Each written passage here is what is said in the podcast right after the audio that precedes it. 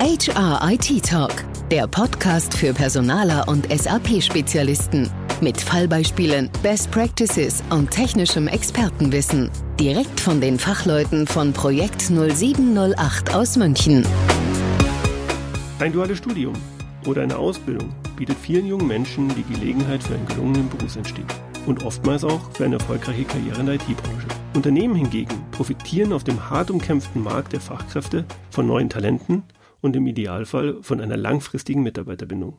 Dies hat auch der Softwarehersteller SAP erkannt und bietet seit rund 40 Jahren den sogenannten DUSAs ein breites Spektrum an Ausbildungs- und Studiengängen an. Mit meinem heutigen Gast, Dr. Klaus Schmiedgen, Head of Vocational Training bei der SAP Deutschland, möchte ich darüber sprechen, wie die Waldorfer ihr Ausbildungs- und Studienprogramm im Detail ausgestalten. Damit herzlich willkommen zu dieser Episode von HIT Talk. Mein Name ist Michael Schäffler. Servus Klaus, willkommen bei HIT Talk. Schön, dass du dir die Zeit genommen hast und wir das heute geschafft haben. Ähm, wir haben es ja längere Zeit probiert. Vielleicht kurz zu deiner Person. Du bist bei dem Softwarehersteller SAP tätig. Du bist in Waldorf verortet, sozusagen im Zentrum der Macht und dein Jobtitel nennt sich Head of Vocational Training Germany. Kannst du uns diesen bitte zu Beginn ein wenig erläutern. Also, was genau machst du? Wofür bist du zuständig? Und äh, sicherlich auch spannend für unsere Zuhörerinnen und Zuhörer. Wie bist du dort gelandet? Wie kommst du dahin? Ja, hallo Michael, vielen Dank für die Einladung. Ja, ähm, die bestand ja jetzt schon ein bisschen länger. Wir kennen uns ja auch schon länger. Ich gehe gleich nochmal drauf ein und jetzt haben wir es doch endlich mal geschafft. Ähm, ich würde in der Vergangenheit anfangen und sagen, was ich früher gemacht habe und dann äh, einfach ein bisschen erzählen, wie ich da hingekommen bin, wo ich jetzt bin und was ich jetzt tue. Ja. Ähm, also ich bin tatsächlich seit über 13 Jahren bei der SAP. Ich habe angefangen als Berater. Ähm, direkt quasi vom Studium aus war das eine der Optionen und habe als HCM-Berater angefangen. Also früher, als es noch äh, die On-Premise-Software-Lösungen gab, die man wirklich so beim Kunden installiert hat, war ich äh, viereinhalb Jahre auf verschiedenen Kundenprojekten unterwegs und war Spezialist für alles im Bereich Talent Management, aber im speziell für unsere Lernmanagement-Lösung. Das war immer so mein Steckenpferd, alles ums Thema Learning rum. Und dann bin ich nach meiner Beratungszeit äh, bei uns in den Vertrieb gegangen. Ähm, ich glaube, ihr als Beratungsunternehmen, ihr könnt das äh, gut nachvollziehen, ja, wenn man endlich mal im Vertrieb die Versprechungen machen darf, die dann nachher die armen Berater in der Implementierung ausbaden müssen. Und deshalb habe ich gewechselt und äh, bin mal in die Ecke, wo man Sachen versprechen darf. Ähm, ich war im Pre-Sales lange. Ähm, habe dort eben unsere Lösung beim Kunden präsentiert. Ich habe keine Preisschilder gemacht, sondern eher quasi auch eine fachliche Beratung, aber eben im Rahmen des Vertriebsprozesses. Bin dann dort äh, irgendwann aus einer Fachkarriere in der Managementfunktion gewechselt, habe dann das Thema Pre-Sales ähm, regional gemacht in MEE, also auch außerhalb Deutschlands, Österreich, Schweiz, Osteuropa, Russland. Habe mich dann auch noch mit Business Development Themen beschäftigt und ähm, irgendwann war für mich der Punkt, äh, wir haben ganz oft beim Kunden das Wort nachhaltig verwendet. Ähm, und ich hatte für selbst irgendwie für mich nicht mehr das Gefühl, dass ich was Nachhaltiges mache. Ähm, ich war immer Umsatzzahlen getrieben. Ähm, und ja, ich bin, äh, ich habe während meiner Beraterzeit damals noch ähm, angefangen, nebenberuflich zu promovieren. Ich dachte, das wird mal so eine ganz einfache Geschichte. Ich promoviere im Bereich Lifelong Learning. Ich bin ja Learning-Experte, da wird sich schon was finden. Ähm, hat sich leider ein bisschen schwieriger herausgestellt. Am Ende hat es sechseinhalb Jahre gebraucht, aber nichtsdestotrotz umso länger war ich eben auf der wissenschaftlichen Seite auch im Bildungsbereich dann unterwegs.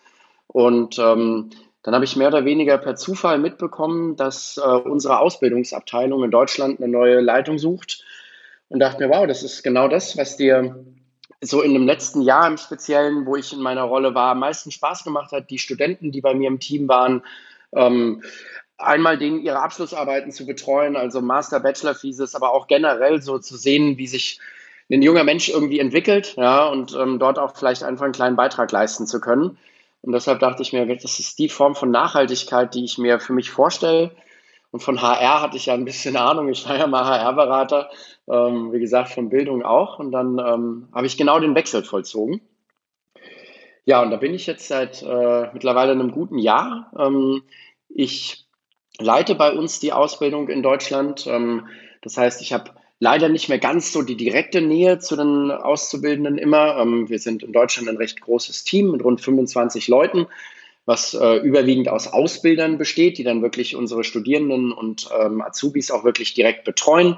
Wir rekruten aber auch selbst. Wir haben ein eigenes kleines Marketing. Ich glaube, da gehen wir später auch nochmal so ein bisschen drauf ein. Und meine Aufgabe ist natürlich einmal klar das Teammanagement, aber eben auch strategische Entscheidungen, was ähm, das Thema Ausbildung angeht. Also was sind Studienschwerpunkte, die für die SAP relevant werden? Was sind Inhalte, die wir ausbilden müssen? Ja, wir züchten ja quasi für uns selbst den Nachwuchs. Ähm, und dann ein bisschen, ja, ich nenne es jetzt mal außenpolitische Themen. Wir arbeiten ja zusammen natürlich mit Hochschulpartnern, mit einer IHK etc. Ähm, viel eben im Bereich Ausbildung, ja, auch eben auf politischer Ebene. Und äh, da ist meine Aufgabe eben, die SAP in Deutschland auch zu repräsentieren. Genau, SAP. Ich glaube, die brauchen wir nicht vorzustellen. Normalerweise würde an dieser Stelle in meinem Podcast immer noch mal eine kurze Unternehmensvorstellung kommen, aber in diesem Fall, glaube ich, können wir darauf verzichten, denn unsere Zuhörerinnen und Zuhörer haben sicherlich schon mal was von euch gehört. Ja, du hast doch inhaltlich schon die ersten Dinge erwähnt, dann lass uns doch gleich mal einsteigen. Könntest du zu Beginn über euer Ausbildungsprogramm etwas sagen? Also ein paar Facts hast du ja schon genannt.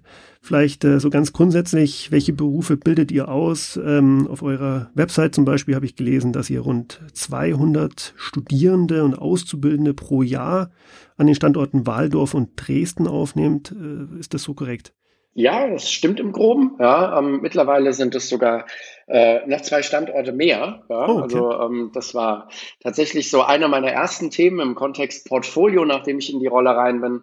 Also die Zahl stimmt. Wir haben äh, jedes Jahr äh, gut 200 äh, neue Stellen. Wir kürzen Studierende und Ausbildende immer ab als DUSAs, also dual Studierende und Auszubildende. Ähm, wir haben natürlich ein Gros, wie du dir vorstellen kannst, im Headquarter in Waldorf. Ähm, wir haben aber auch äh, neben Dresden jetzt mittlerweile noch ähm, Berlin-Potsdam als Ausbildungsstandort, haben dort ja auch ein großes Entwicklungszentrum und in Berlin natürlich auch in der Stadt im Office viele Kollegen aus Beratung und Vertrieb. Und wir haben mittlerweile noch einen Ausbildungsstandort in München dazu genommen. Das heißt, wir sind etwas breiter geworden.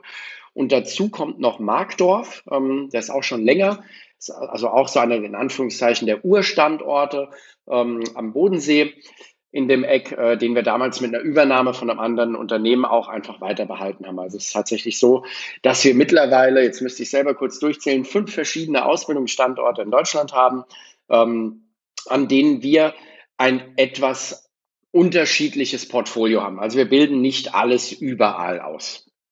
München war mir neu, dann fischen wir da im gleichen Teich, denn auch wir, Projekt 8, bilden seit diesem Jahr aus, äh, gemeinsam mit der IHK, Fachinformatiker am Standort München. Da stehen wir sozusagen im Wettbewerb um die besten Talente. Äh, sicherlich nicht leicht für uns, denn ihr als SAP steht natürlich bei sämtlichen Arbeitgeber-Rankings immer ganz vorne auf den besten Plätzen. Aber ich könnte mir vorstellen, dass auch ihr sicherlich den Fachkräftemangel und den demografischen Wandel zu spüren bekommt.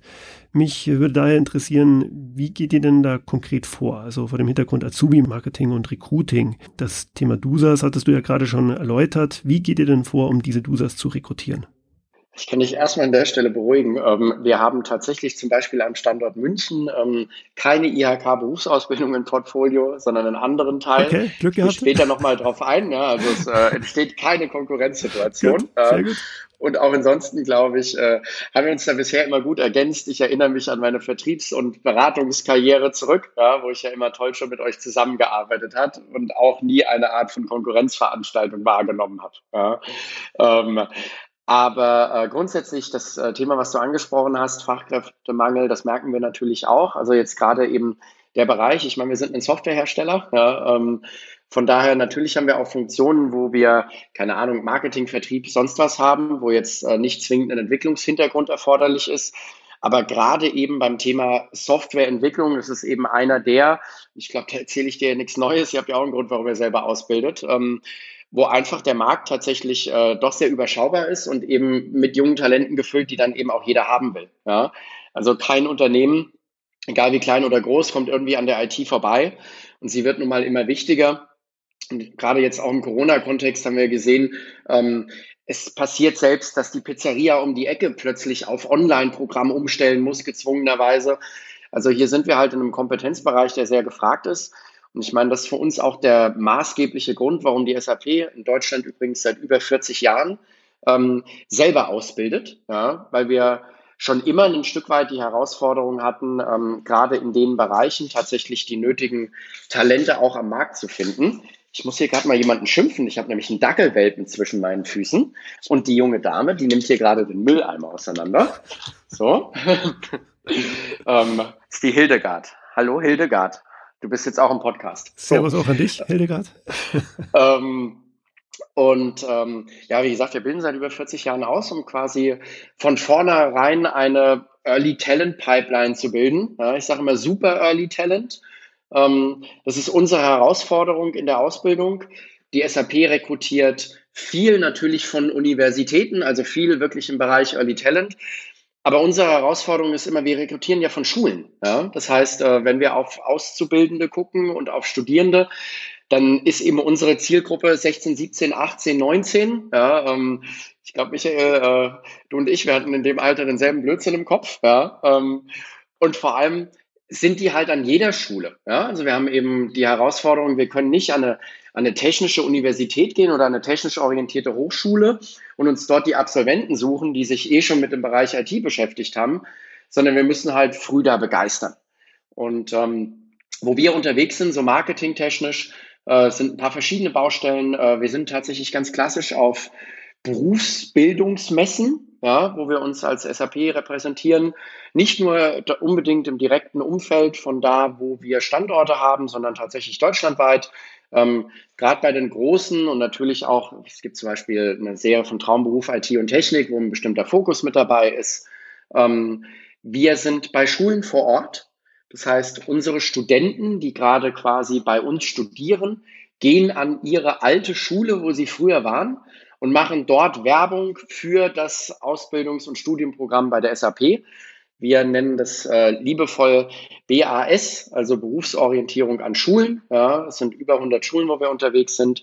Ähm, und ansonsten bieten wir auch viel im Vorfeld im Bereich Praktika an, wo wir junge Menschen begeistern können, etc. Ähm, ja, und wir bespielen jeden Kanal, den wir können. Ja. Wir haben einen ganz coolen Insta-Channel, der auch von unseren Studenten betrieben wird. Deshalb ist er auch cool, ja, weil da nicht alte Menschen wie ich sitzen und versuchen, jetzt wieder jung zu sein. Ähm, und ja, also überall da, wo wir eben glauben, unsere Zielgruppe auch entsprechend erreichen zu können. Was genau bietet ihr denn an an Studiengängen und Ausbildungsberufen? Also kannst du da mal ein bisschen genauer werden? Ich habe es eben schon zwischen den Zeilen gesagt, wir haben natürlich einen starken Fokus auf den Bereich IT. Ja, also das heißt, äh, wir haben jetzt keine Ausbildungs- oder Studiengänge im Bereich Marketing oder so. Ähm, wir haben das Gros von dem, was wir anbieten, sind tatsächlich ist ein duales Studium, ähm, ein Bachelorstudium. Das macht aus den gut 200 Plätzen, ich müsste jetzt aus der Hüfte raus, 170, 180 aus. Die wir jedes Jahr haben. Dann haben wir einen relativ kleinen Teil mittlerweile Berufsausbildung. Das sind 15 Plätze jedes Jahr. Hier reden wir über Fachinformatiker-Ausbildung, also hier rein Informatik. Und dann haben wir noch ein Angebot im Bereich Master. Ähm, ist auch verhältnismäßig klein zu den, zu den Bachelor-Programmen.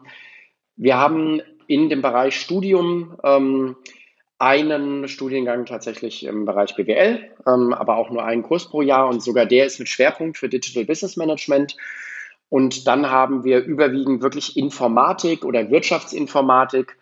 Und hier haben wir nochmal verschiedene Fokusbereiche. Also wir haben äh, einen Studiengang auch neu im Portfolio, einen Bachelorstudiengang, der sich speziell mit dem Thema IT-Sicherheit äh, beschäftigt, weil das ist eines der brennendsten Themen, die wir im Cloud-Kontext gerade haben ähm, ist. Ja, und wir da auch einfach, wie gesagt, wir orientieren ja für, äh, ähm, bilden ja für Eigenbedarf aus und brauchen hier Zukunftsorientierung. Ähm, wir haben einen speziellen Studiengang für internationale Wirtschaftsinformatik, wo wir ähm, einen, ich nenne ihn jetzt zwingenden Austausch haben, wo die Studenten Zeit äh, in China auch sind. Ähm, wir haben einen Fokus für digitale Medien, wo es speziell ums Thema UI, UX-Design geht.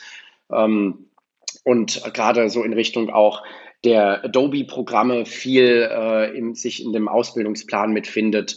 Also eigentlich dreht sich bei uns alles um IT und Technik. Ja, wie gesagt, sogar der BWL-Studiengang ist so angehaucht.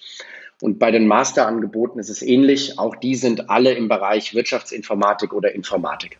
Zusätzlich bietet ihr ja ein sogenanntes STAR-Programm an. Das habe ich äh, in der Vorbereitung und Recherche auf die heutige Episode gelesen. Was genau verbirgt sich denn dahinter? Eigentlich ist Star auch nur ein Teil unseres Portfolios und wir bezeichnen damit unser Angebot im Bereich Master. Das hat einen Hintergrund, also STAR steht für ähm, Student Training and Rotation Program. Ähm, aber äh, der Grund ist, wir haben die, die Ausbildung bei SAP nicht nur in Deutschland, wir haben insgesamt in zwölf Ländern Ausbildung, unter anderem in Amerika, in China, in Indien, ähm, in Südkorea. Also es ist tatsächlich weltweit sehr breit verteilt. Ja, Brasilien, Irland, ist alles dabei. Und im amerikanischen Raum hast du mit dem, äh, mit dem Wording Vocational Training, ähm, da kann nicht jeder so genau was anfangen oder es wird was anderes interpretiert. Deshalb kommt dieser Star-Begriff eigentlich aus, unser, aus unserem internationalen Programm.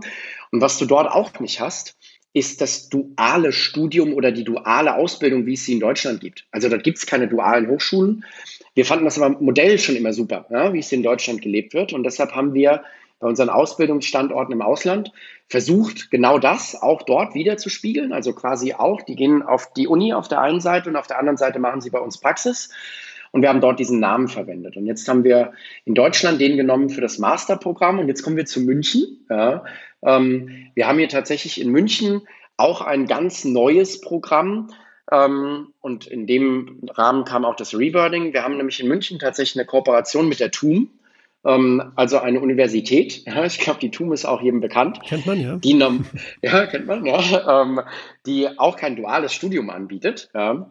Ähm, aber es ist tatsächlich so, wir haben mit der TUM zusammen ein Programm gemacht, wo wir immatrikulierte TUM-Masterstudenten in ausgewählten Studiengängen, es sind äh, acht Stück, die auch einen Fokus eben haben auf den Bereich ähm, Technologie, bei uns dann in ein parallel laufendes Praxisprogramm aufnehmen und natürlich auch mit dem Ziel, ähm, dass die es hoffentlich bei uns so toll finden und die Praxis dann, dann am Ende dort zu bleiben. Also das, was wir im Ausland machen, versuchen wir jetzt auch erstmalig mit einer Universität in Deutschland. Und in dem Zusammenhang haben wir alles, was mit Master zusammenhängt, dann entsprechend jetzt Star genannt. Ja? Also wenn ihr nicht morgen auch anfangt ja, mit dem TUM-Programm, ähm, dann haben wir zumindest erstmal in München nicht dasselbe Jagdrevier. Verstehe, verstehe. Aber das finde ich höchst spannend, was du da erzählst. Habe ich mir persönlich ehrlich gesagt noch nie Gedanken darüber gemacht. Im internationalen Kontext, aus der Praxis heraus, gibt es noch weitere Unterschiede, die ihr versucht, über solche Methoden auszugleichen? Also jetzt im Vergleich zu USA beispielsweise oder, weiß nicht, im asiatischen Raum, wie wird dort denn ausgebildet? Wir versuchen im Grunde das deutsche Modell zu nehmen. Ja? Jetzt kannst du dir das technisch so ein bisschen vorstellen. Die studieren eh irgendwo und nebenbei ähm, machen sie eine Werkstudententätigkeit. Ja? Wenn wir es jetzt mal ganz platt formulieren, wobei wir eben genau darüber hinausgehen wollten. Ja? Das heißt, wir haben, wie wir das in Deutschland auch haben, auch ein internes Trainingscurriculum, wo wir halt genau gucken, wo, was wollen wir den Studenten zum Thema SAP beibringen. Die hängen auch zentral bei uns in der Ausbildung. Auch global haben wir quasi meine Rolle für die jeweiligen Länder ähm, und jemand, der eben genau guckt, was wird dort gebraucht, welche Abteilungen haben wir, durch welche verschiedenen Abteilungen rotieren die. Ja? Also was ist spannend, um dort eben eine Bindung herzustellen. Ja? Und da sind unterschiedliche Herausforderungen. Also jetzt nicht nur, dass die, die Universität eben das Modell nicht kennt. Das heißt, es gibt grundsätzlich erstmal im Einstellungsprozess schon Unterschiede. In Deutschland an der dualen Hochschule ist es so, dass wir uns die Kandidaten aussuchen dürfen und sie am Ende letztendlich von uns einen Vertrag bekommen, der SAP und auch gleichzeitig den von der Hochschule. Ja, also die, der duale Partner, der räumt uns hier eben anhand der Anzahl unserer Plätze ein, wir dürfen das besetzen und die vertrauen uns, wenn die die Voraussetzungen erfüllen, dann ist es gut. Also die Selektion liegt bei uns. Das funktioniert eben zum Beispiel bei der TUM jetzt als Beispiel Nummer München nicht. Der, der TUM ist wurscht, ob die SAP den gut findet oder nicht. Der muss sich dort schon wirklich immatrikulieren können. Das heißt, wir starten jetzt zum Beispiel in der TUM und das tun wir teilweise im Ausland auch mit Studenten erst im zweiten Semester. Das heißt, wir rekrutieren hier später, wo sie wirklich schon ein Semester an der Uni sind und wir schon gewährleisten können, dass diese Immatrikulation und diese zwingende Voraussetzung eben, äh, dass die Selektion durch die Universität stattgefunden hat. Und dann hast du natürlich auch ja ein Stück weit ein bisschen kulturelle Unterschiede. Ja? Also ich meine, wir tun uns zum Beispiel in Indien noch ein bisschen schwerer, was das Thema Retention und Übergang nachher in einen festen Job bei uns angeht. Ähm, weil halt da, wo wir sitzen in Bangalore, ja, ähm, das ist das Silicon Valley Indiens und die haben halt nachher ein Riesenangebot. Ja. Mhm. Und weil wir ihnen eben auch nicht diesen, diesen Doppelvertrag geben konnten, ist vielleicht auch noch ein bisschen weniger Bindung da. Ja. Also die, die Herausforderungen sind schon ein bisschen unterschiedlich. Aber inhaltlich versuchen wir eben Praxis und Theorie genauso zu paaren, wie wir das eben in Deutschland aus dem dualen Modell raus auch tun. Kommen wir mal zum Bewerbungsprozess. Ich denke, das dürfte einige unserer Zuhörerinnen und Zuhörer besonders interessieren. Wie habt ihr denn dann bei der SAP in diesem Bereich ausgestaltet? Also Nachwuchskräfte, wie werden die bei euch, wie, wie läuft der Einstellungsprozess oder der Bewerbungsprozess ab? Setzt ihr da auf Einstellungs- oder Intelligenztests, ähm, Vorstellungsgespräch? Ist das ein strukturiertes Gespräch oder läuft das eher nach Bauchgefühl? Und ja, das Thema Cultural Fit, denke ich, dürfte euch auch besonders wichtig sein. Klopft ihr das auch ab? Vielleicht kannst du uns dazu ein bisschen was erzählen. Also wir haben grundsätzlich, ich würde es einen dreistufigen Prozess nennen. Ja, das heißt, ähm, wir haben äh, erstmal ganz normal die Bewerbungseingänge. Ja, also wir sammeln alle Bewerbungen nur digital, ganz normal über die Recruiting-Seite. Ja, das äh, SuccessFactors Recruiting, ja, brauche ich dir nicht vorstellen, implementiert ihr in einer wunderschönen Art und verwendet ihr selber auch. Ja. Ähm, das heißt, wir nutzen genau erstmal dieselbe Recruiting-Plattform wie die gesamte SAP auch. Dann sichten wir Unterlagen und das ist quasi, ich nenne es jetzt mal unser erster Step. Ähm, wir haben ein paar Voraussetzungen, also wir haben quasi äh, eine Art NC beim ähm, Abiturabschluss, äh, der liegt offiziell bei 2,5, also da sieben wir tatsächlich aus. Und äh, wenn ich ganz ehrlich bin, gucken wir sogar noch ein bisschen genauer drauf im Speziellen was naturwissenschaftliche Fächer angeht, also Mathe, ja, braucht man im IT-Kontext eigentlich auch nicht erwähnen. Mathe, Physik, ja, wenn IT in der Schule schon war, das sind die Noten, wo wir drauf gucken. Wir gucken auf die Gesamtnote. Ähm, und wir gucken natürlich auch, ob es Vorerfahrungen gibt. Ja, also hat jemand vielleicht dort schon mal Praktika gemacht, irgendwie kurz oder sowas. Ähm, gibt es dort schon irgendwie eine klar ersichtliche Motivation für den Bereich Informationstechnologie? Ähm, das mit den Noten, das machen wir nicht, weil wir irgendwie glauben, dass äh, jetzt gute Noten tatsächlich schlaue von nicht so schlauen Leuten unterscheiden. Das ist Quatsch. Ich glaube, das weiß auch jeder. Ähm, aber wir sind ein Stück weit gezwungen. Ja? Also wir haben an der Stelle als eben einer der bekanntesten Softwareanbieter den Luxus, dass wir doch ein, eine sehr hohe Bewerberanzahl haben. Und wenn wir hier kein Filterkriterium ansetzen würden in Form der Noten, dann könnten, würden wir es nicht schaffen. Ja? Wir könnten einfach die Menge nicht handeln. Ähm, ich sage jetzt mal, wenn es gut läuft, je nach Studiengang, es gibt Studiengänge, da haben wir 15 Plätze, 1500 Bewerbungen. Ja? Und jetzt kannst du dir vorstellen, du kannst dich jeden einladen, mit jedem sprechen, auch wenn wir es mhm. gerne würden. Ja? Mhm. Ähm, das Recruiting dann, das, das Sprechen, das ist unser nächster Schritt. Also alle die, wo die Unterlagen so waren, dass wir gesagt haben, ja, okay, das kann gut passen, laden wir erstmal in ein 15-minütiges Telefoninterview ein. Ähm, das so ein bisschen um ja, ein erstes Gefühl dazu für, zu bekommen, stimmt das, was in den Unterlagen steht? Ja, also den Bewerber erstmal so ein bisschen auf den Zahn fühlen und gucken, ähm, war das nur schön geschrieben oder ist da auch tatsächlich ein Wissen da?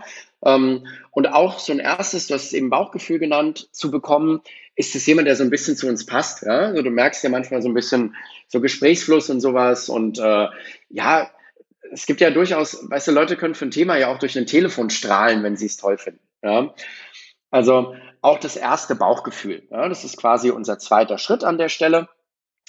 Ähm, und dann die, die diese zweite Hürde genommen haben, äh, die laden wir dann tatsächlich in ein einstündiges Interview ein. Ähm, das haben wir normalerweise on-site, also wir laden dann tatsächlich an den jeweiligen Standort ein fürs Gespräch. Ähm, jetzt im Rahmen von Covid, äh, kannst du dir vorstellen, konnten wir das nicht. Ja? Das heißt, äh, hier haben wir die virtuell gemacht, aber zumindest, dass man sich auch sieht. Und in der Stunde, da gehen wir dann wirklich explizit ein. Ne? Also wir fragen nach Vorerke Vorerkenntnissen, ähm, jetzt beispielsweise im IT-Bereich. Hat jemand schon programmiert? Welche Programmiersprachen? Ähm, wir lassen mal auch ein bisschen kleine Matheaufgaben lösen und sowas. Einfach so ein richtiges auf den Zahn fühlen. Ja? Ähm, also war vorher auf Papier und in der ersten Vorstellung alles Show und Shine oder ist da wirklich Futter dahinter? Ähm, dann ganz wichtig, Motivation hat sich jemand beschäftigt, ja? hat sich jemand den Studiengang angeguckt, hat sich jemand das Curriculum zum Studiengang angeguckt beim Hochschulpartner. Ähm, ist das, äh, können wir dort fragen, was interessiert dich am meisten, was interessiert dich am wenigsten? Ja? Ähm, wissen, kennen die die SAP oder haben die sich einfach mal aufs Blaue beworben? Ja? Können die beantworten, was machen wir denn eigentlich hier bei der SAP? Ja? Ähm, haben die Ahnung von unserer Branche? Ja? Mal blöd gefragt, was ist ein Cloud oder was ist ein Machine Learning? Ähm, und dann kommt noch das Thema Bauchgefühl wieder dazu. Ähm, wir gucken natürlich, passt jemand ein Stück weit in die SAP-Familie? Ja? Also ist es einfach der Charakter, den wir in dem Zeitraum wahrnehmen können, ist es einer, wo wir sagen, hey, das, das passt zu uns. Ähm, auf der einen Seite. Und auf der anderen Seite, wir besetzen ja immer eine ganze Gruppe Und jetzt kannst du dir vorstellen, die, die Gespräche führen unsere Ausbilder selber, die nachher eben auch so eine Gruppe managen müssen. Wir versuchen auch einen Fokus drauf zu haben, dass wir in einem Jahrgang nicht zehn Alpha-Tiere haben. Ja, du hast, also in einem Kurs, wenn du aus zehn Leuten zehn Stürmer hast, kannst du dir vorstellen, das ist einmal nicht gut, da fehlt die Diversität in der Gruppe, ähm, aber zum anderen wirst du auch niemals so wirkliche Harmonie haben, weil die wollen ja alle immer vorne sein. Ja. Das heißt, so ein Team und auch in der Ausbildung ja, ähm, sind es Teams, ähm, lebt von Vielfältigkeit und das ist einer der Themen, auf die wir auch gucken, Vielfältigkeit. Ja. Wie stellen wir so eine Gruppe zusammen? Kennen Sie bereits unser kostenloses Projekt 0708 Webinarangebot? Erfahren Sie mehr über neueste SAP-Technologien, Methoden und Trends.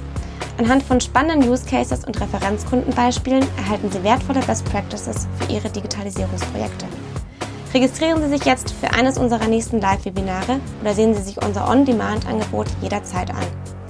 Alle Details dazu finden Sie im Infocenter auf der Projekt 0708 Homepage.